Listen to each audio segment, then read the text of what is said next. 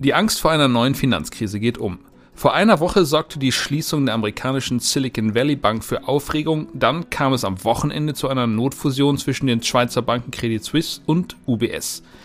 Wie konnte es soweit kommen? Was ist da in der Schweiz schiefgelaufen und wie gefährdet ist das Weltfinanzsystem? Über diese Fragen wollen wir heute unter anderem mit unserem Schweiz-Korrespondenten Johannes Ritter sprechen. Und damit herzlich willkommen zu einer neuen Folge des FAZ-Podcast Finanzen und Immobilien. Mein Name ist Dennis Kremer. Und ich bin Inken Schönauer. Schön, dass Sie dabei sind an diesem Dienstag, den 21. März. Inken, 15 Jahre ist jetzt die Pleite der Investmentbank Lehman Brothers her und schon macht wieder dieses düstere Wort die runde Finanzkrise. Und es ist wirklich auch eine schwierige Frage. Was denkst du, ist es jetzt schon wieder so weit? Erstmal muss ich echt sagen, man ist selber so ein bisschen überrascht über die Entwicklungen. Man muss sich selber so ein bisschen äh, klar machen, diese Finanzkrise ist echt schon 15 Jahre her. Ich finde, das ist wirklich eine lange Zeit. 15 Jahre, wenn man auch sonst vielleicht privat mal überlegt, was da so passiert ist in diesen 15 Jahren. Und trotzdem ist diese Finanzkrise nach wie vor so präsent auch immer gewesen. Und ich glaube, deswegen hat man jetzt auch so ein bisschen so ein Déjà-vu oder so ein Gefühl von, echt jetzt schon wieder, weil so ganz viele Dinge, das finde ich, hat man so in unserer täglichen Arbeit auch immer so gemerkt, sind immer noch so Finanzkrisen 2008 related. Also wenn man so mit Bankern gesprochen hat oder so, dann war immer oft auch so ein Thema, ah, Gemecker, Gemecker, Regulierung, das kommt ja alles, alles noch aus der Finanzkrise. Und deswegen finde ich, ist das die alte noch so präsent und jetzt kommt die neue dazu. Du hast mich gefragt, ist es schon wieder eine Finanzkrise? Nein, ich glaube, es ist noch keine, aber ich glaube, man muss wirklich gut aufpassen, dass aus ihr keine wird. Mhm. Tatsächlich sind wir Journalisten ja auch ein bisschen so ein Aufruhr, weil wir uns da alle noch so lebhaft dran erinnern können. Also ich kann mich erinnern, das waren so meine ersten Monate als Redakteur und da habe ich das erstmal als rein spannend empfunden. Und dann natürlich festgestellt, okay, hier geht's wirklich drum, Leute haben Sorge, ihr, ihr Geld zu verlieren. Ähm, es geht so ein bisschen ums große Ganze und ich glaube, das ist ja ein bisschen das, was ähm, uns auch alle so in, in, Anspannung dann auch versetzt in solchen Zeiten. Ich weiß nicht, wie es dir ging. Ja, vor allem auch in, auch in Anspannung deswegen ähm, versetzt, weil wir es schon mal erlebt haben und weil es eben noch nicht so lange her ist, weil es eben so reich war. Ne? Weil man weiß irgendwie, das kann wirklich Verwerfungen bedeuten, von denen man am Anfang auch nicht weiß, äh, wo sie enden. Ich war damals äh, tatsächlich ein paar Jahre ja auch schon im Geschäft, ich kann mich gut erinnern, ich war äh, Korrespondentin in Düsseldorf die IKB, die damals dann in, ins Zentrum geriet, war nicht ein Unternehmen, über das ich unmittelbar berichtet habe, sondern habe das immer nur so mitgekriegt. Also ähm, das hat eine, hat eine Kollegin gemacht. Aber plötzlich ging es um diese Düsseldorfer Mittelstandsbank. Und dann ging es irgendwie um Subprime und alle waren so ein bisschen, was, was ist denn das jetzt? Also mhm. IKB, Subprime, das kam plötzlich so an und wir waren alle erstmal, äh, ich weiß gar nicht, hat man 2008 schon gegoogelt? Wahrscheinlich schon, ne? Ich weiß, ja, da hat man schon gegoogelt. ich, also, also jedenfalls war so dieses erste Thema irgendwie erstmal recherchieren, was ist denn eigentlich Subprime, was ist denn da eigentlich los? Und das hat ja dann auch wirklich eine Weile gedauert, bis das alles so weiterging, hatte so ein bisschen was von, von Salami-Taktik. Aber, und dann wissen wir ja, es wurde äh, echt dramatisch. Ist ja nicht übertrieben, wenn man sagt, dieses ganze Finanzsystem globale stand echt am, am Abgrund. Ne? Ja. Und diesmal ist ja auch irgendwie frappierend, dass, dass viele Regeln, die die Banken eigentlich stabilisieren sollten, ja dann vielleicht irgendwie gar nichts ge gebracht haben oder zumindest gar nicht angewandt wurden. Also, wie siehst du denn das? Hat da die Aufsicht versagt? Kann man das so hart formulieren? Also wahrscheinlich ist es am Ende jetzt, oder was heißt schon am Ende, aber jetzt erstmal noch zu früh, das abschließend zu bewerten. Ich finde ja, dass, wenn man mal so auf Europa guckt, bisher diese Brandmauer noch steht, also die Regulierung. Ich meine, du kennst das auch, dieses, ich habe es eben schon mal gesagt, dieses Gemecker über diese Regulierung. Wir hatten ja Mark Branson, den Chef der BaFin, vor ein paar Tagen auch in der Zeitung, den wir da auch nachgefragt haben, dass ja viele Banker schon lange, schon sehr, sehr lange gesagt haben, es muss jetzt mal gut sein mit der Regulierung. Es reicht jetzt mal. Bankenkrise, Finanzkrise ist echt lange her. Lass uns das ein bisschen abschmelzen. Und ich kann mich gut erinnern, das ist schon, schon Monate her und er hat das in unserem Interview Interview letzte Woche dann auch nochmal bestätigt. Es ist wirklich nicht die Zeit, um Regulierung zu lockern. Und alle fanden das so ein bisschen, oh, es muss doch jetzt auch mal reichen.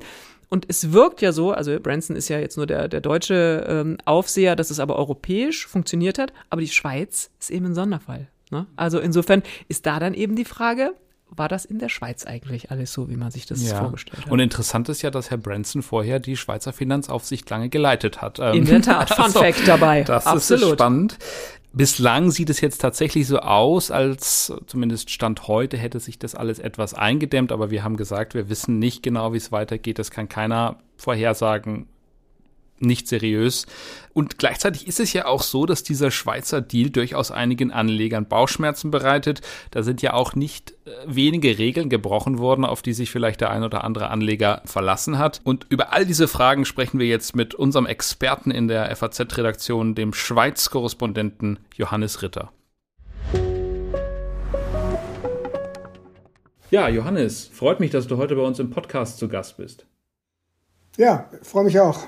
Schöne Grüße aus Zürich. Ja, es ist einiges los bei dir in Zürich. Am Wochenende hat die UBS auf Drängen der Schweizer Regierung die Credit Suisse übernommen für drei Milliarden Franken. Das hatte so niemand erwartet. Erzähl uns ein bisschen, was ist da eigentlich passiert? Ja, das stimmt. Das hatte wirklich keiner erwartet. Die Credit Suisse ist zwar schon länger in der Krise und insofern war sie ein Wackelkandidat, schon seit Monaten, hat sich auch zugespitzt. Aber als dann am Mittwoch, Donnerstag die, die Nationalbank erstmal mit Liquiditätshilfen äh, zur Stelle war, dachte man eigentlich, ja, das gibt ihr zumindest mal Luft und äh, dass dann so schnell der ganz große Hammer kommen würde, damit hatte man äh, nicht gerechnet.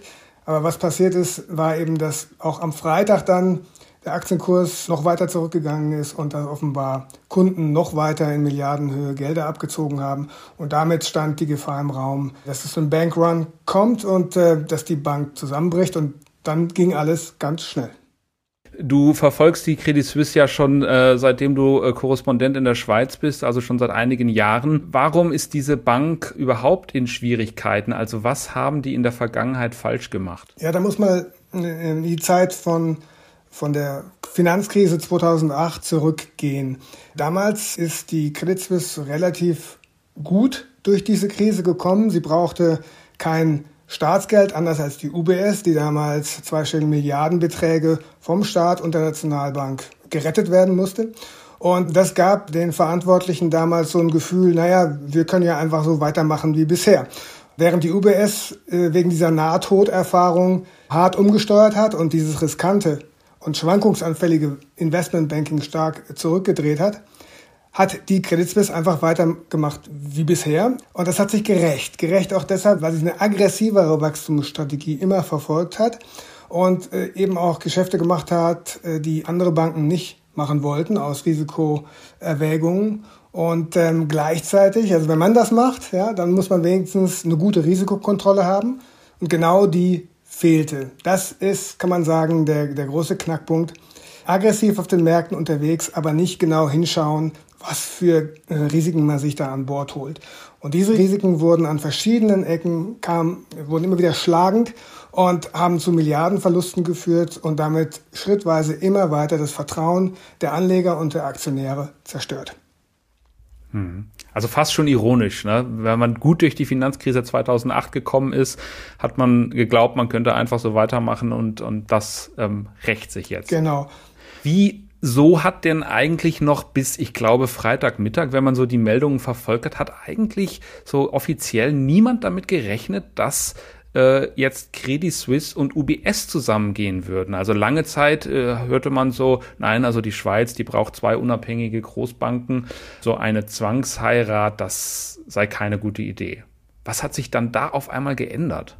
Also warum das keiner sich vorstellen konnte, hat zwei Gründe. Ähm, zunächst, der eine ist, es sind ja zwei riesige Banken und man will ja nicht eigentlich, wollte man eigentlich nicht einen noch größeren Koloss schaffen, weil das ja auch Risiken birgt. Also die UBS, so wie sie jetzt dann mit der Credit Suisse zusammen dasteht, hat eine Bilanzsumme von 1,5 äh, Billionen Franken und ist damit fast doppelt so groß wie das Bruttoinlandsprodukt der Schweiz.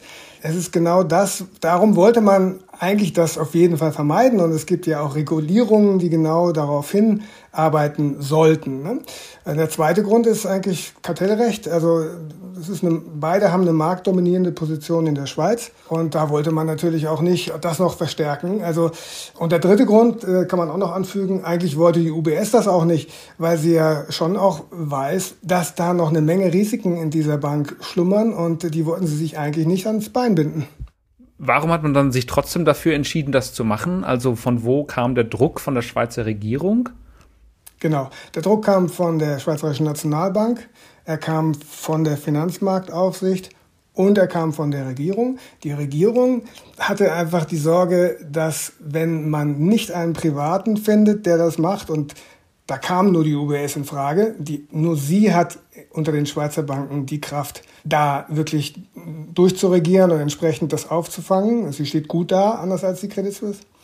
Und äh, was man eben nicht wollte in Bern ist äh, wirklich als Staat reinzugehen und ähm, und das wäre wahrscheinlich dann nur gegangen über eine Abwicklung, ja. Und da sah man einfach enorme Risiken, weil man damit keinerlei Erfahrung hat, eine systemrelevante Bank wirklich abzuwickeln. Es gibt dafür die Pläne, aber sie wurden halt noch nie durchgesetzt. Und die Angst war größer und deswegen hatte man nicht mehr, das wäre Plan B gewesen, aber Plan A bevorzugt und man hat Druck ausgeübt auf die UBS, was wiederum gut war für die UBS in dem Sinne, dass sie in einer sehr guten Verhandlungsposition war. Sie hat ja wirklich gute Konditionen sich herausgeschlagen. Ich meine, drei Milliarden als Kaufpreis für eine Bank, die, die vor der Finanzkrise 2007 mal 100 Milliarden wert war, aber auch am vergangenen Freitag noch über 7 Milliarden wert war. Also das ist schon wenig. Plus es gibt eben 9 Milliarden Garantien von der Regierung für Risiken in Wertpapieren, die abgedeckt werden würden vom Steuerzahler, plus 200 Milliarden von der Nationalbank an Liquiditätshilfen. Also mit diesen Beigaben ist das doch schon ziemlich attraktiv oder man hat insofern den den, den, der UBS schmackhaft gemacht. Das sind trotzdem gewaltige Summen, die da im Raum stehen. Wenn du die handelnden Akteure anschaust, wer war für dich von den Personen her eigentlich derjenige, der es vielleicht am, am meisten forciert hat? Also es, war das dann der Präsident der Schweizer Nationalbank? War das die Schweizer Finanzministerin? Ähm, wer hat da für dich die wichtigste Rolle gespielt? Ich würde mal sagen, die wichtigste Rolle hat Thomas Jordan, der Präsident der Schweizerischen Nationalbank, gespielt. Letztlich laufen bei ihm alle Fäden zusammen. An Nummer zwei die Finanzministerin Karin Keller-Sutter von der FDP, die eigentlich so stramm liberal ist. Also der schmeckt das auch nicht. Aber wie gesagt, der Plan B, eine Verstaatlichung, das wäre für sie noch, noch unangenehmer gewesen. Und naja, und die FINMA spielt auch eine Rolle. Die FINMA hat sich bereitwillig im Grunde darauf eingelassen, das Kartellrecht, dazu hat sie die Möglichkeit, auszuhebeln, also zu übersteuern und damit auch ihr Plazit zu geben. Und, und das. Die Bankenaufsicht. Die FINMA, genau, das ist die Bankenaufsicht. Wie beurteilst du das denn? Das Ganze ist ja schon irgendwie auch auf eine gewisse Weise wiederum ironisch, finde ich, weil die Schweiz ist ja eigentlich bekannt dafür, ordnungspolitisch immer alles sehr, sehr korrekt zu nehmen. Das ist ja jetzt hier aber nicht so abgelaufen. Also haben die Schweizer damit irgendwie, äh, merkt man denen, denen an, dass die Bauchschmerzen damit haben? Oder haben die sich gesagt, naja, es ist eine solche Notsituation, wir riskieren es nicht auf andere Weise, das zu machen, es muss so laufen? Also erstens ist die Schweiz nicht so liberal, wie sie immer scheint. Es gab schon früher auch äh, Fälle, wo sie ganz schnell plötzlich handeln konnten. Klammer auf, normalerweise dauert alles sehr lange, ja.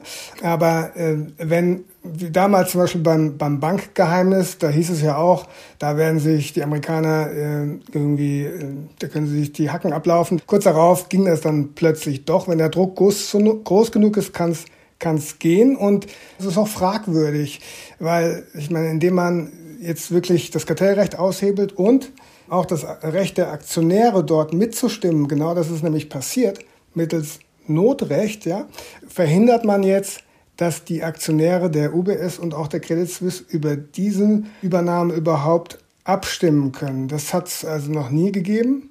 Und das ist ein Eingriff in Eigentumsrechte. Und da muss man schon fragen, wie es denn um die Rechtsstaatlichkeit hier bestellt ist. Und diese Fragen stellen sich bestimmt auch jetzt Investoren. Und möglicherweise gibt es da auch äh, Klagen. Im Hintergrund wird da schon einiges vorbereitet. Mhm. Würdest du sagen, dass am Ende der äh, Finanzplatz Schweiz möglicherweise dadurch sogar Schaden nimmt? Stärker, als wenn man sozusagen tatsächlich die Abwicklung sich zugetraut hätte. Es gab, gibt ja Regeln für eine Abwicklung. Das würde ja jahrzehntelang entwickelt, letztlich seit der Finanzkrise. Nicht jahrzehntelang, aber zumindest die letzten 15 Jahre lang wurde ja daran gearbeitet. Also der, der Finanzplatz nimmt Schaden, allein schon durch dieses Debakel per se. Das, das, die Credit Suisse hat über Jahre im Grunde dem Image und der Reputation mit diesem Fehlverhalten geschadet. Die Frage ist, äh, ob der Schaden nicht noch größer gewesen wäre, wenn man sie tatsächlich abgewickelt hätte. Die Frage kann ich nicht beantworten, aber möglicherweise lautet die Antwort ja. Und äh, insofern hat man jetzt das geringere Übel gewählt, aber schön ist die Sache nicht. Die äh, aktuelle Lösung, vielleicht kannst du noch mal skizzieren, du hast es schon ein bisschen gesagt, macht die Arbeit für die UBS, also die äh, Bank, die jetzt übrig bleibt, auch nicht unbedingt einfach, oder? Die waren eigentlich ganz solide und haben jetzt natürlich für einen deutlichen Abschlag äh, eine Bank sich dazu gekauft, die schwer in, in Schwierigkeiten steckt. Also wie sind denn da die, die längerfristigen Aussichten? Was kann man da heute zu, schon zu sagen? Ist das vielleicht eine Schwächung für die UBS oder zumindest viel Arbeit auf jeden Fall?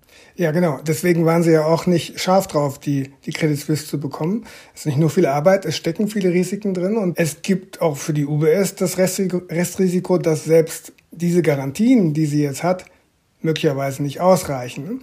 Jetzt ist sie aber drin und das Gute aus Sicht der UBS ist, dass sie vollkommene Kontrolle hat. Es ist eben kein, wie es so schön immer heißt, Merger of Equals, also ein Zusammenschluss untergleichen, wo jeder seine Interessen wahrnehmen will und, äh, und auch einen Ausgleich geben muss. Jetzt ist es so, die UBS sagt an, sie kann in aller Klarheit und Härte alles abwickeln, äh, was sie nicht haben will oder auch was regulatorisch für sie ein Problem ist, weil sie mehr Eigenkapital unterlegen muss. Und das wird sie tun. Sie wird die Investmentbank der Credit Suisse stark eindampfen. Sie wird äh, gleichzeitig natürlich versuchen, ihr Hauptstandbein, also Vermögensverwaltung mit reichen Klienten in der ganzen Welt, das natürlich zu stärken und diese Kunden, die jetzt dazukommen, auch an Bord zu halten. Das wird nicht einfach, weil viele Kunden sind ja schon auch bei der UBS und sie wollen ja kein Klumpenrisiko haben in ihren Bankbeziehungen. Das heißt also, es wäre illusorisch anzunehmen, dass alle Kunden, die jetzt ihr Geld von der, von der Credit Suisse verwalten lassen, dann beim Wechsel zur UBS dann wirklich an Bord bleiben. Also da wird noch viel passieren ähm, und viel passieren wird natürlich auch, und das ist auch die, ähm, die traurige Seite dieser Geschichte bei den Arbeitnehmern, vor allen Dingen in der Schweiz. Also da gibt es Schätzungen, dass, dass bis zu 10.000 Stellen gestrichen werden könnten. Da hält sich die UBS noch komplett bedeckt. Das wird auch wahrscheinlich noch eine Weile dauern, bis da konkrete Zahlen kommen. Aber das wird eine harte Zeit äh, für alle Mitarbeiter und wahrscheinlich wird es auch Überschneidungen geben, wo, da, wo dann die UBS-Leute davon betroffen sind. Kann man irgendwas sagen, wenn ich jetzt Mitarbeiter der Credit Suisse wäre, wo würde ich denn dann heute arbeiten? Immer noch bei der Credit Suisse, oder? Oder ist es jetzt, oder wie heißt denn diese neue Bank dann eigentlich? Gibt es da schon einen Namen? Wird die dann Credit Suisse UBS heißen? Nur UBS? Gibt es da schon irgendwas zu?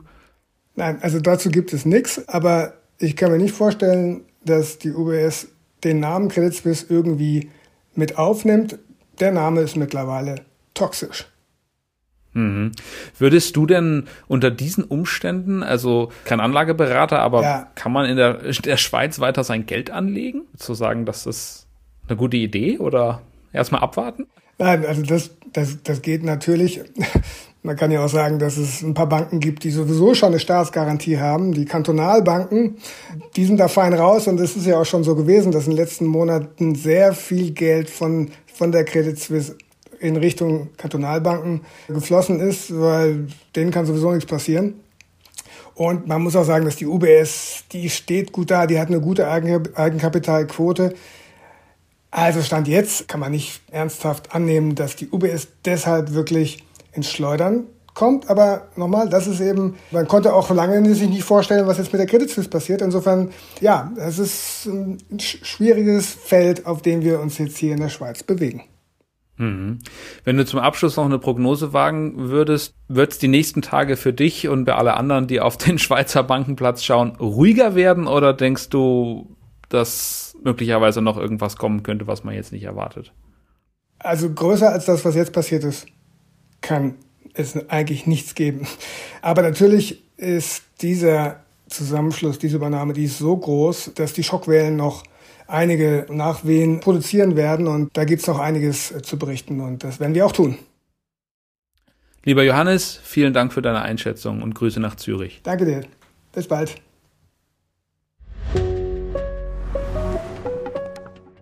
Dennis, viele Informationen, finde ich auch super von unserem Mann vor Ort. Ist immer gut, so Leute dann auch da zu haben, wo die Geschehnisse sind.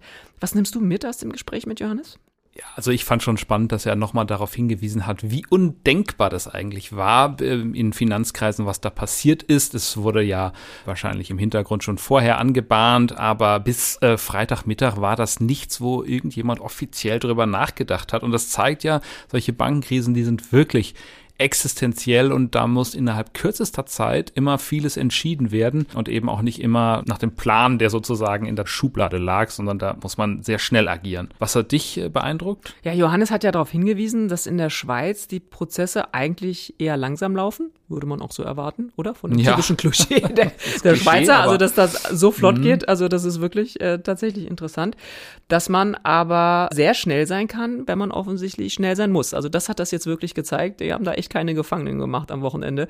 Ich war, ehrlich gesagt, ich habe die PK am Sonntagabend auch gesehen, also die Pressekonferenz, und war fast so ein bisschen zumindest mal beruhigt, dass das diese Verhandlungen darum nicht erst seit Freitagabend liefen, sondern seit Mittwoch. Ist jetzt auch nicht so viel mhm. länger, ja. aber immerhin doppelt so mhm. lang, als ich das erwartet hätte. Trotzdem, ich finde diese Geschwindigkeit, in der die das mal ebenso durchgeprügelt haben, du hast es ja gesagt und ihr habt es ja auch besprochen, da wird noch einiges zu besprechen sein. Und ich habe so ein bisschen den Eindruck, das sinkt auch erst alles so ein. Also man wird jetzt erst merken, was heißt denn das eigentlich alles? Und da bin ich mal gespannt, was da möglicherweise noch rauskommt. Und dann sind wir auch schon wieder bei unserem Ding der Woche. Dennis, boah, so viel Bankenrettung hier ja. und Finanzkrise und ließ oh. sich nicht vermeiden, glaube ich, aber ja, nee, ja. ließ sich nicht vermeiden. Was hast du denn dabei? Hübsches. Ob es hübsch ist, werden wir sehen, aber es hat zumindest mit einem schönen Thema zu tun, mit Glück und der Glücksforschung. Ah, wunderbar. Ich finde, das ist äh, sehr bankenkrisenfern, oder? Schieß los. Ja, es ist bankenkrisenfern, aber es hat schon mit Geld zu tun und es ist so, äh, du hast bestimmt, oder wir kennen ja alle diesen Spruch, ah, zu viel Geld macht jetzt auch nicht glücklich. Und das Interessante ist, das hat die ökonomische Forschung auch lange bestätigt. Zwei wirklich renommierte Wirtschaftswissenschaftler, die Nobelpreisträger Daniel Kahnemann und Angus Deaton, hatten das nachgewiesen, 2008, 2009, große Untersuchung. Da hat man nachgewiesen, nachgewiesen, ab einem bestimmten Einkommen macht zusätzliches Geld nicht glücklicher. Und diese Grenze lag, das ist für Amerika, aber könnte man auf Europa übertragen, ungefähr zwischen 60.000 und 90.000 Dollar. Also spätestens ab 91.000 Dollar war die Annahme, wird man nicht glücklicher, wenn man dann ein bisschen mehr hat. Aber wie lustig, oder? Dass das ausgerechnet jetzt das Jahr 2008, 2009 ist, die, äh, die Zeiten der Finanzkrise. Ja. Man könnte meinen, wir hätten so gewählt, oder? Ja, irre. ja also, aber das haben aber wir irre. nicht. Das nee, haben wir nicht tatsächlich, aber äh, wie lustig, dass das dann damit zusammenhängt. Und das passt ja interessanterweise zu dieser berühmten Theorie des abnehmenden Grenznutzens. Ne? Alle, die Wirtschaft studiert haben, kennen sich aus. Mal für alle anderen platt formuliert, das erste Stück Kirschtorte schmeckt immer besser als das zweite. Und beim dritten, das kann ich für mich auf alle Fälle sagen, da wird mir sogar schlecht. Genau, und das hat man eben jetzt für Geld tatsächlich korrigieren müssen. Diese beiden berühmten Forscher äh, haben das eben jetzt 14 Jahre später sagen müssen und eingestehen müssen, ja, mehr Geld macht doch glücklicher. Und sie haben sogar nachgewiesen, wenn man über die Grenze von 100.000 Dollar kommt, was auch ungefähr 100.000 Euro wären, darüber jeder zusätzliche Euro, jeder zusätzliche Dollar macht noch glücklicher. Also das ist schon eine ziemliche Korrektur, würde ich sagen. Siehst du, hat also am Ende doch alles einen Grund, dass die Menschen immer mehr wollen. Genau, ich glaube, das äh, muss man wohl so festhalten. Ich möchte aber hier dann für uns beide doch, glaube ich, sagen, das Geld ist sicherlich kein Hindernis bei, zum Glücklichwerden, aber das echte Glück findet man dann hoffentlich doch woanders. Schön gesagt. Und das war's auch schon wieder mit unserer dieswöchigen Folge des FAZ-Podcasts Finanzen und Immobilien. Wenn Sie Fragen haben, Themenwünsche oder andere Anregungen, schicken Sie uns eine E-Mail an podcast.faz.de oder schreiben Sie uns auf unseren Social-Media-Kanälen. Wir freuen uns, wenn Sie uns abonnieren und wenn Sie uns weiterempfehlen. Zu finden sind wir überall dort, wo es Podcasts gibt. Und schauen Sie auch mal in unsere LinkedIn-Gruppe, da gibt es immer wieder interessante Posts. Tschüss, alles Gute und bis nächste Woche. Alles Gute und machen Sie was aus Ihrem Geld.